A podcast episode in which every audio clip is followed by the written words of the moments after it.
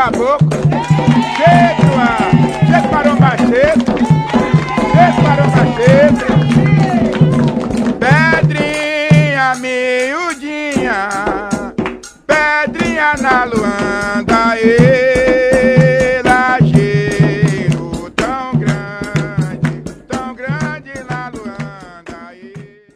sejam bem-vindos e bem-vindas a mais um Encruzilhadas, o seu podcast das histórias das ruas, das vielas, dos becos e das encruzilhadas. Você está na Central 3. Eu sou o Gabi Moreira e do meu lado Luiz Antônio Simas. Vamos falar hoje de fé, Simas, mas fé em quê? Fé na vida? Fé no Brasil? É fé em tudo. A fé é um elemento que é fundante na- na- no processo civilizatório brasileiro. Né? Então, as mais diversas formas, manifestações da fé, né? manifestações bonitas, manifestações perigosas, né? manifestações festeiras, manifestações mais introspectivas, mas é impossível se falar da formação brasileira, da cultura popular brasileira, deixando a fé de lado. A fé é um componente fundamental desse processo todo. E tudo isso começou com a fé dos portugueses de que deveriam vir para cá porque de alguma forma iam encontrar o que queriam? almas para catequizar. Né? Você vê a própria história da colonização, ela já é marcada por algo que vai além da aventura comercial. Né? As grandes navegações, evidente, eram motivadas eh, pelo desejo de você acumular capital, você encontrar terra, você cultivar gênero tropical, encontrar ouro, esse troço todo. Mas havia o desejo da catequese. Né? da expansão do cristianismo católico, em um momento, inclusive, em que a Igreja Católica passava por uma crise muito séria. Isso é século XVI, né? o século da Reforma Protestante. É a grande ruptura de Lutero, Calvino, os anabatistas, né? a reforma anglicana na Inglaterra, aquele negócio todo. E, ao mesmo tempo, você via o indígena né? como aquele que poderia ser catequizado. Então, chegam os jesuítas, é um processo, inclusive, muito complicado, porque é um processo, inclusive, que trabalha com a ideia de um extermínio da cultura do indígena para você catequizá-lo, né? para você introduzir ali o catolicismo cristão e conquistar fiéis. Então, a história da colonização é a história também da expansão da fé e de todas as tensões decorrentes desse processo. E o índio era visto como um ser que acreditava em, em algo, porque o, o índio não trazia ali um perigo, na verdade, de, de, de disputa religiosa, não. Mas era um alvo fácil É. de se catequizar. Porque o que se acreditava era o seguinte: houve inclusive a discussão se o índio tinha alma ou não. Uhum, uhum. Né? E, por incrível que pareça, definiu-se que o índio tinha alma por bula papal. Então, se o índio tinha alma, ele poderia se transformar num cristão. E aí começa o processo de catequese do indígena, né? nas missões jesuíticas e tal. Teve muita tribo indígena que resistiu a esse processo, que lutou, não se submeteu ao processo da catequese, né? Mas a catequese avançou de, de- de- em várias comunidades de uma maneira muito impactante, entre os guaranis, por exemplo, e em larga medida é, é um processo de morte da cultura muito, muito violento. Né? Então existe um- um- uma característica de violência na tentativa de expansão da fé que a gente não pode ficar alheio a ela. A rigor, você tem o que muitos chamam, inclusive, de um etnocídio, né? Não é um genocídio no sentido da morte física de um povo, mas é um etnocídio no sentido de que você está aniquilando referências de uma cultura para impor referências de outra cultura. E assim o país se torna majoritariamente católico. Majoritariamente católico, cristão, mas é um catolicismo lambuzado de tudo. É curioso porque o Rio teve um escritor, o João do Rio, Uhum. ele tem um livro chamado Religiões do Rio, em que é um livro, inclusive, que aos olhos de hoje é um livro em que ele denota um certo preconceito contra as religiosidades né, africanas no Rio de Janeiro, contra as religiosidades, as referências indígenas, e ao mesmo tempo ele constatava uma coisa: como é que o catolicismo aqui ele foi africanizado? Sim. né? Como é que foi Como é que o catolicismo é a presença e aí você tem um amálgama, Uhum. né? Toda religião, eu acho que tem um detalhe que é curioso, não existe religião que não seja sincrética. Porque a partir do momento que você tem contato entre os povos, evidentemente você tem a mistura, você tem o cruzamento. A menos que você seja Né? xiita e o que acontece É, às vezes. Mas às vezes, mas mesmo assim, mesmo que você negue isso, você vai ver que tem um cruzamento ali, né? Que as coisas cruzam, que as coisas elas se misturam, as referências elas vão sendo incorporadas, vitalidades vão sendo incorporadas. Então formou-se aqui um mosaico religioso de práticas religiosas é muito misturadas, né? E é muito curioso, porque aqui você tem o ateu, por exemplo, que na hora do vamos ver, ele entra lá numa fila para tomar um passe numa macumba da praia. É, ao mesmo tempo você tem o católico que bate o seu tambor, ao mesmo tempo você tem a sacerdotisa de Umbanda, do Candomblé não sei o que e tal, mas que faz lá a novena pro santo, né? Então essa experiência da fé é uma experiência muito peculiar no processo de formação brasileira. né? E a Umbanda ela vem mais com os povos africanos e com ah, o, o tráfico de A pessoas. Umbanda mistura tudo. Porque o que que acontece? É, Fala-se que houve uma anunciação da Umbanda, né? Os umbandistas gostam de contar uma história que, aliás, é muito bonita. Que em 1908, em São Gonçalo, em Neves, um distrito de São Gonçalo, Isso. um garoto é, chamado Zélio, Zélio Fernandino, ele vai a um centro kardecista porque ele estava doente, e o que se conta é que esse garoto, ele incorporou um espírito, né? E aí incorporou o espírito e começou a dar bronca em todo mundo que estava naquele centro kardecista. E esse espírito perguntava o seguinte, olha, por que que os espíritos dos índios, dos pretos velhos, né, e que querem trabalhar e que querem passar por um processo aí de evolução espiritual, trabalho, não sei o que e tal, por que, que eles não podem vir aqui interagir? Por que, eles não podem vir curar? Por que, que eles não podem vir conversar e tal? E aí esse espírito anunciou que fundaria uma religião. E no dia seguinte ele pede um copo d'água com uma rosa, né, com uma flor, e ele diz que está fundando uma religião para que o índio fale, para que o preto velho fale, para que todo mundo fale, né? E é a Umbanda.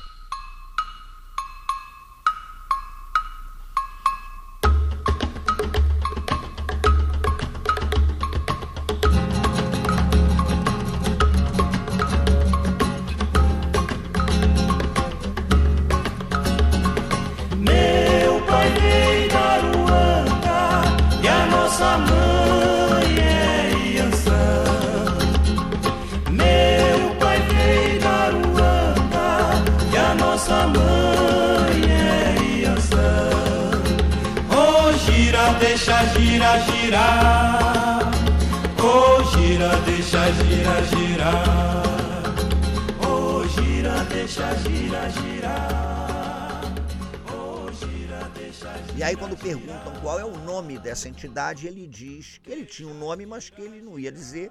Ele podia ser chamado de Caboclo das Sete Encruzilhadas, porque não existiam caminhos fechados para ele. Né? Então isso é considerado a anunciação, a anunciação da Umbanda. Mas a Umbanda vem de longe. Você tem no século XVII, século XVI, relatos sobre práticas religiosas dos bantos que chegam ao Brasil escravizados. Então você vê ali que você tem né, um embrião de todo o processo religioso que, no fim das contas, vai formar esse complexo das umbandas e tal. Já os iorubás que chegam à Bahia trazem o culto aos orixás no século XIX. Então é E fabuloso trazem de onde, Simas? daquela região hoje da Nigéria e do Benin. Uhum. Né? Enquanto os bantos vêm mais da região do Congo, Angola, os iorubás vêm mais da Nigéria, vêm mais do Benin. Né? E trazem o culto aos orixás, trazem o culto aos voduns do antigo reino do Daomé. Né? Porque o barato dessas religiosidades é que a própria ideia de África ela é uma ideia a rigor que singulariza o que é muito plural. E todo mundo vem para cá, né? Então isso daqui é um grande sarapatel. Costumo dizer que o Brasil é um sarapatel. Você vai misturando o negócio todo. E vai fazendo uma religião brasileira. Eu acho. Eu acho que tem práticas religiosas, maneiras de lidar com a fé que são muito brasileiras. Né? Muito brasileiras. Você vai encontrar isso na maneira como o protestantismo é im- implantado no Brasil, na maneira como as religiosidades africanas se codificam aqui, na maneira como o catolicismo é temperado também pelas vicissitudes do Brasil. Então tem uma, um, um tempero, uma pimenta aí brasileira nesse processo. E nada mais brasileiro do que Clara Nunes. Falando dos seus orixás. Essa é impressionante, porque vem de Minas, Uhum. então traz aquela religiosidade mineira, clara era de Católica, bastante é, católica. Caetanópolis, né, aquela região ali de Paraopeba, é, a entrada do sertão do Guimarães Rosa, Uhum. e aí tem aquele catolicismo mineiro, que é aquele catolicismo barroco, Uhum. né? Ao mesmo tempo o kardecismo, porque a família kardecista, aquele negócio todo, encantou-se quando conheceu a Umbanda, porque no fim das contas a Umbanda aglutina tudo isso também, né? Então a Clara acabou tendo uma religiosidade que era muito brasileira. Eu tenho a impressão que se você perguntasse sobre a, a religião da Clara, a vontade era dizer o seguinte, olha, todas. Eu sou espírita desde 14 anos, é, sendo que a minha família toda é kardecista, são espíritas kardecistas. E eu, ao vir para o Rio, depois que eu vim para o Rio, eu tomei um contato maior com, com o candomblé, com a umbanda, entendeu? E eu me identifiquei muito com, com, com essa outra manifestação de espiritismo. E me aprofundei muito. Então eu digo o seguinte, eu sou uma espírita, eu sou uma pessoa espírita que acredito, pratico, respeito muito, sou muito feliz dentro da minha religião, sabe?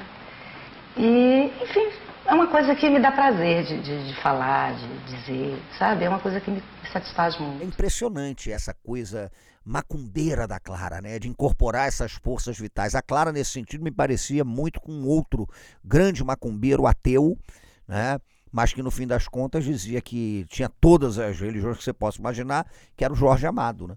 Aquela coisa mesmo de você entender o país como esse Sim, caldeirão, esse sim. sarapatel. Yansan, cadê Ogum? Foi pro mar, mas Yansan, cadê Ogum? Foi pro mar. Yansan,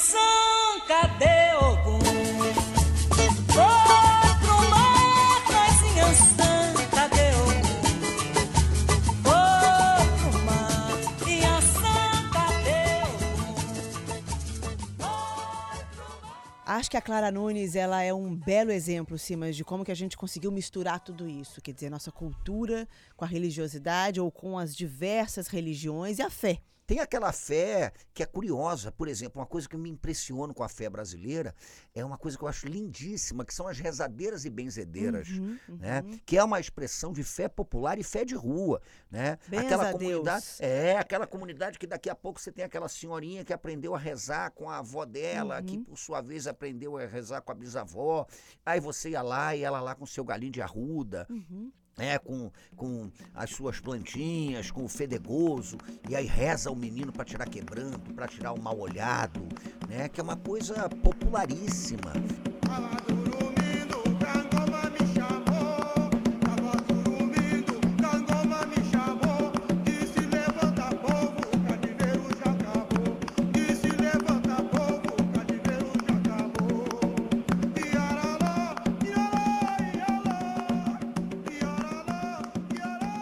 Você anda no Rio de Janeiro, por exemplo, no Mercadão de Madureira, que é um mercado de, de- de- que tem muito produto religioso, mais até do que os mercados baianos, que é um negócio impressionante. E ali você vê muito, né? Essa fé cotidiana, esse exercício cotidiano, essa forma muito particular. Eu lembro quando eu era mulher que a minha avó era super macumbeira, mas quando eu engasgava, ela dava porrada nas minhas costas gritando São Brás. Uhum, não, Braz. São Brás, São Brás, São Brás. É aquilo né? que eu te falava na nossa resenha aqui, que eu sou neta de reverendo, né? Meu avô foi reverendo presbiteriano e ele nasceu no Nordeste. A missão dele de, de reverendo era levar educação para os mais pobres, porque ele era muito pobre, estudou graças, enfim, a um colégio eh, presbiteriano. E aí ele foi para o interior de Minas Gerais, enfim, lá construiu a- o seu Ministério da Educação. Ministério mesmo, de, da questão da, da missão, né? E eu, imagina, neta de reverendo, toda vez que eu chegava para visitar minha mãe, até pouco tempo, era viva ainda, uma, a Eva, né? Era uma cozinheira que cresceu com a gente, quer dizer, eu cresci com ela na fazenda, fazenda em Minas Gerais, ela chegava com a- o seu copo cheio de água, tirava a brasa do fogão a lenha e jogava sempre a brasa para tirar todos os quebrantos. Ela falava: Minha filha, você tá cheia de quebranto. Você vem da cidade com quebranto, eu vou tirar agora. E tirava ali na frente da minha mãe, filha de reverendo. E assim, a gente sempre conviveu muito bem com isso. Acho que a, a mistura de religião com cultura, a gente sempre entendeu isso, que somos feitos dessa amálgama, né? Que é a religiosidade brasileira, cada um respeitando um pouco a sua. Amálgama é uma palavra que eu acho ótimo Uhum. pra isso. É uma amálgama mesmo que você faz esse tipo de coisa. E tá ali, né, no corriqueiro, no nosso dia a dia, No futebol fé. sempre esteve. Ah, no futebol era uma coisa muito comum. A frase que uns dizem que era do Neném Prancha, outros falam que foi o João Saldanha ou o Sandro Moreira, porque adoravam frases de efeito que botavam na boca do Neném Prancha. Se Macumba ganhasse jogo, o campeonato baiano terminava empatado. Uhum, uhum. Né? É, o Bahia tinha o famoso Lourinho, que era um torcedor, símbolo do Bahia, ao mesmo tempo pai de santo. Uma figura fabulosa de fé e futebol é o pai Santana. Santana era um massagista do Vasco, né? foi massagista do Bahia.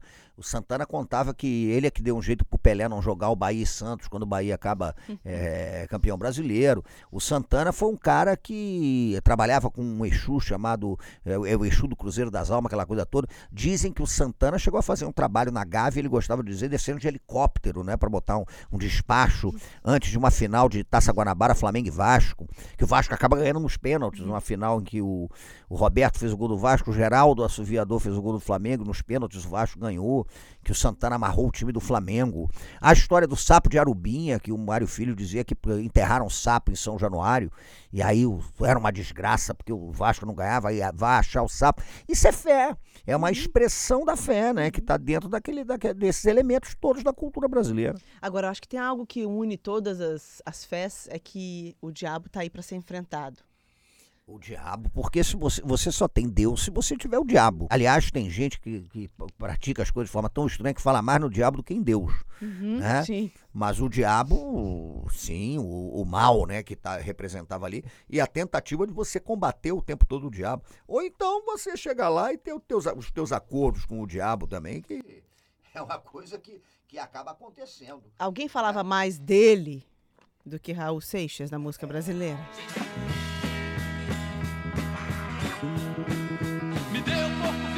Encher a minha pança. Três quilos de alcatra como queca de esperança. O diabo, o diabo usa capote. É rock, é toque, é foco, diabo.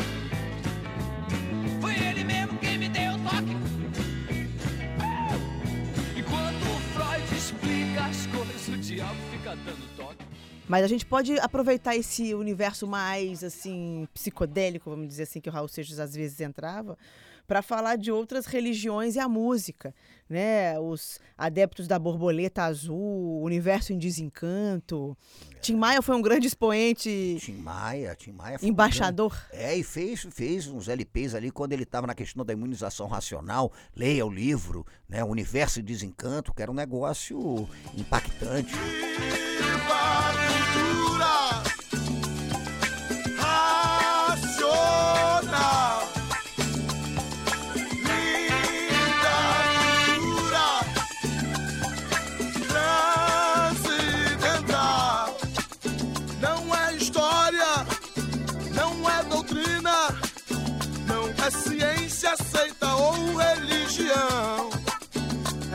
coisa limpa é coisa pura para o caminho da eterna salvação. Os Hare Krishnas, que eu lembro que eu era garoto, eu ficava muito impressionado com os Hare Krishnas é, vendendo incenso. Né? E aí eu olhava o Hare Krishna ali, eu achava aquela coisa muito interessante. Né? E aí depois tem o Padrinho Sebastião e a turma do Santo Daime. Né? E aí cruza com a Umbanda, porque você tem no, no o Umbandaime, né? que é o Daime que se relaciona com a Umbanda também. Os cânticos né? do, do, do Padrinho Sebastião. Na verdade, a tentativa de se encontrar. Acho que penso que seja mais ou menos assim a fé em que você vai encontrar algo que te reconecte através disso, de outros, É, é. outros instrumentos, É como o chá. É, e é o encantamento da vida, né? Aquela coisa de você sair daquela, daquela, daquela pasmaceira, talvez, do seu cotidiano você flertar com outras coisas Uhum. e aí viver as suas experiências. Então tem de tudo. Tem um cara que se encontra numa religião, tem um cara que não se encontra em nenhuma, tem o cara que mergulha fundo. várias. É, tem o cara que mergulha fundo. Você vai encontrar tudo aqui no Brasil. Você vai encontrar comunidade até que faz ritos celtas, né? Uhum. Ou ritos de adoração à fogueira. Agora, teve em algum momento em que a gente uniu? É isso daí, a gente está falando um pouco de diversas religiões que formam uma amálgama, como a gente falou um pouco antes. Mas teve um momento em que chega uma religião e decide de que aquela religião ela não conecta com outras, que aquela religião ela não pode ter ah, influ- outras influências, né? É um pouco a história da, de como chegam os neopentecostais. Aí eu te peço, sim, mas até para quem não conhece exatamente por, por que, que a gente chama de pentecostais e neopentecostais, para explicar um pouco a questão dos evangélicos e tentar separar o joio do trigo, por favor. Sim, porque o fundamento da reforma protestante é o fundamento luterano de que qualquer um pode interpretar o texto sagrado.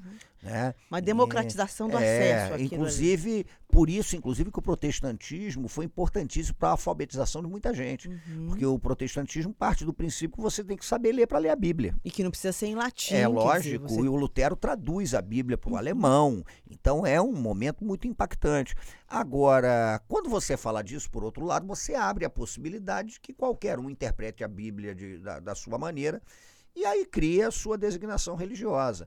E você tem depois aqui no Brasil um fenômeno que está muito ligado a algo que começa lá nos Estados Unidos com os pastores eletrônicos, Uhum. né? com a questão do fogo de Pentecostes, da palavra. da salvação. A salvação. Quando você da- entra na Exatamente. necessidade de tem que- salvar aquela alma. Você precisa salvar a alma do outro. E aí é, é, é, é uma prática muito vinculada à ideia da conversão. Uhum, Né? Então você observa o outro como aquele que precisa ser convertido. uhum, É. que está ide- perdido por outra Exato. prática. A ideia de que você pode atingir o mistério por caminhos diferentes Uhum. né, é inexequível.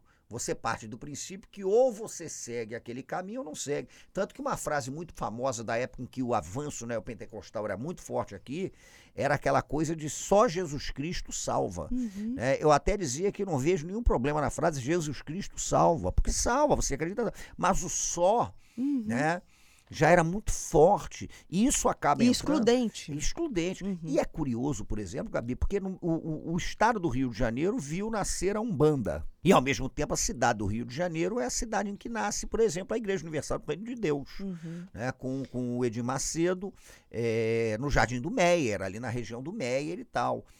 E é curioso como algumas designações neopentecostais, elas inclusive usam ritualísticas das religiosidades populares e ressignificam aquilo de acordo com os seus objetivos. Então você tem a fogueira santa, né? Uhum, você é tem a sessão jogar. do descarrego. Sim, isso é um descarrego. É um É o descarrego. descarrego. Então é um negócio. E é um discurso é, que não inclui, Uhum. não tenha dúvida nenhuma, porque não é inclusivo. Isso está se manifestando em todos os campos. Isso se manifesta no campo da música, isso Uhum. se manifesta no campo do futebol, isso se manifesta no campo do carnaval. E acho que a salvação, né, ô Simas, ela vem muito quando você cria um inimigo. Porque você começa a colocar que o diabo está em coisas que não estavam antes necessariamente.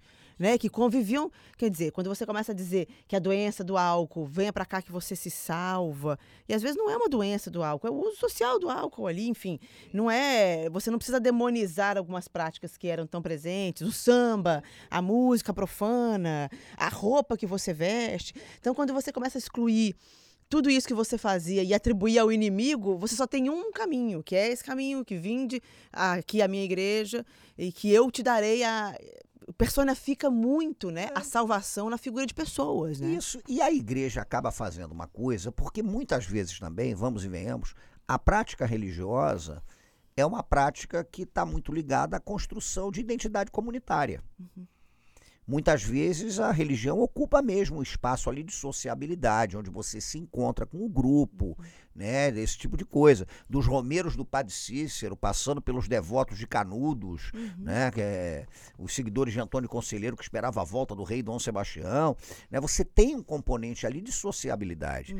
Essas igrejas, justiça seja feita, elas fizeram um papel de construção de sociabilidade né, que deu certo, né, e que pode ter um lado bom no, no, no- no fim das contas, porque você constrói identidade ali, e ao mesmo tempo a gente sempre tem que dizer que isso que as religi- essas religiões são plurais, né, mas em outros casos você partiu realmente para demonização. É uma nova forma de evangelizar quem está precisando de salvação.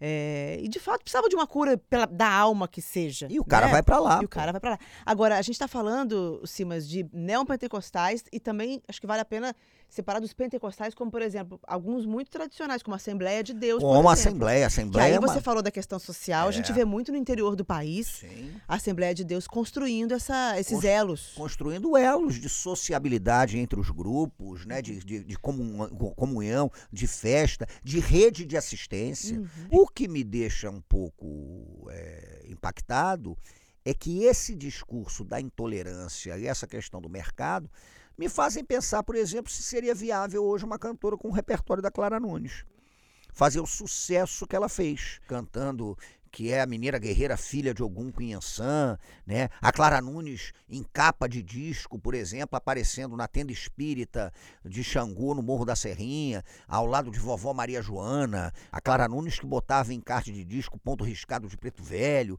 Então, eu não sei se hoje uma cantora como a Clara teria essa visibilidade enorme que ela teve e virou um fenômeno da venda de discos. Dorival Caymmi falou pra Oxum Com Sila estou em boa companhia O céu abraça a terra Deságua o rio na Bahia Gege, minha sede é dos rios A minha cor é o arco-íris Minha fome é tanta E aí vai, né? Eu tenho uma ligação muito forte, né, Leda? Com tudo assim relacionado com a África Desde a religião, né?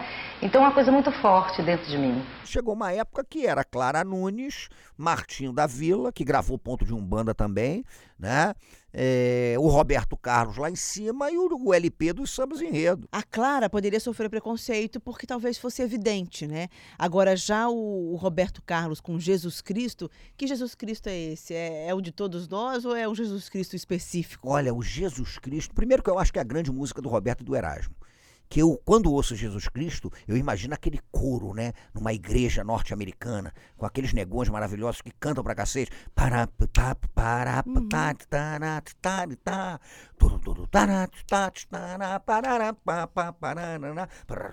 Jesus Cristo, Jesus Cristo, Jesus Cristo, eu estou aqui.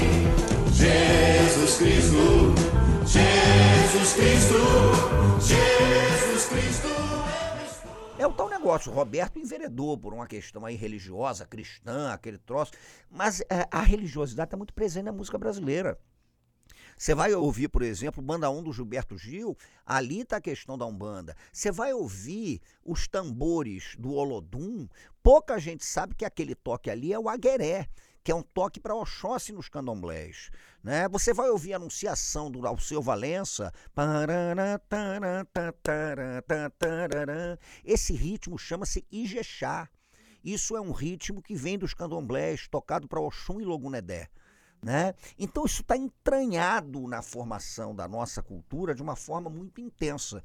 E como nós temos uma musicalidade muito marcada pela África, essa musicalidade está presente. O Roberto Carlos cantando Jesus Cristo nunca admitiria isso, mas eu vejo aquilo, eu acho um macumbão de primeiríssima qualidade. Aquele Pois pessoal, Jesus Cristo. Enfim, tá e aí? tudo. e não né? estão tacando pedra em terreiros nem na casa do Roberto É, Carlos. não estão praticando o que eu sempre digo que é terrorismo religioso. Uhum. Porque no fim das contas, quando se ataca uma igreja, quando se ataca uma sinagoga, quando se ataca uma mesquita, fala-se muito em terrorismo, e eu acho que é. Agora a gente tem que lembrar que quando se ataca um terreiro, o que está acontecendo ali é terrorismo religioso mesmo, é racismo religioso e é terrorismo religioso. né? E não se pode pensar a cultura brasileira, a rua, a festa, a música brasileira sem a relevância da fé, sem a relevância dos terreiros, sem a relevância das procissões, das quermesses, das igrejas, das nossas maneiras de lidar com o mistério. E a música brasileira e a cultura brasileira é tudo isso. E a né? encruzilhada nada mais é do que um ponto com vários caminhos, mais ou menos isso? A encruzilhada é o território em que todo mundo se encontra, a te- encruzilhada é o território do movimento, é o território de Exu e é o território, por que não, em que todas as práticas vinculadas ao mistério, todas as sonoridades, elas estão ali. Encruzilhada não é labirinto, o que não tem saída é labirinto. Encruzilhada é o lugar em que tudo acontece, em que as pessoas se encontram, as culturas se encontram. Encruzilhada é fascinante. E aí você pode pegar um caminho, se você perceber que não é bem o seu caminho, você volta naquele ponto da encruzilhada e pega para o outro lado. Pega o outro caminho e tá tudo bem. E se bobear, ainda faz uma oferendazinha que ajuda. Sempre bom. É isso, guardando os caminhos aí, a gente encerra mais um Encruzilhadas. Eu sou Gabi Moreira e ao meu lado, Luiz Antônio Simas. Encruzilhadas é um programa produzido e distribuído pela Central 3. Na direção e edição, Pedro Asbeg. Técnico de estúdio, Vinícius Leal. Estamos no Audiorama, em Botafogo. Você encontra Encruzilhadas no arroba Central 3 no Twitter. O meu é Gabi Underline Moreira. O do Simas é Simas Luiz com Z. Não é para botar com Z, não. É o Luiz que se escreve com a letra Z. Senão o cara vai escrever lá Simas Luiz com Z. Esse povo que é muito literal. Além do site da Central 3, o podcast está disponível no Spotify, no iTunes e em todos os principais agregadores de podcast. Nosso financiamento é coletivo, 100% gratuito. O conteúdo depende da sua colaboração. Acesse central3.com.br para conhecer todos os nossos mais de 20 podcasts ativos. Simas, até a próxima encruzilhada. Até a próxima encruzilhada. Tchau, tchau.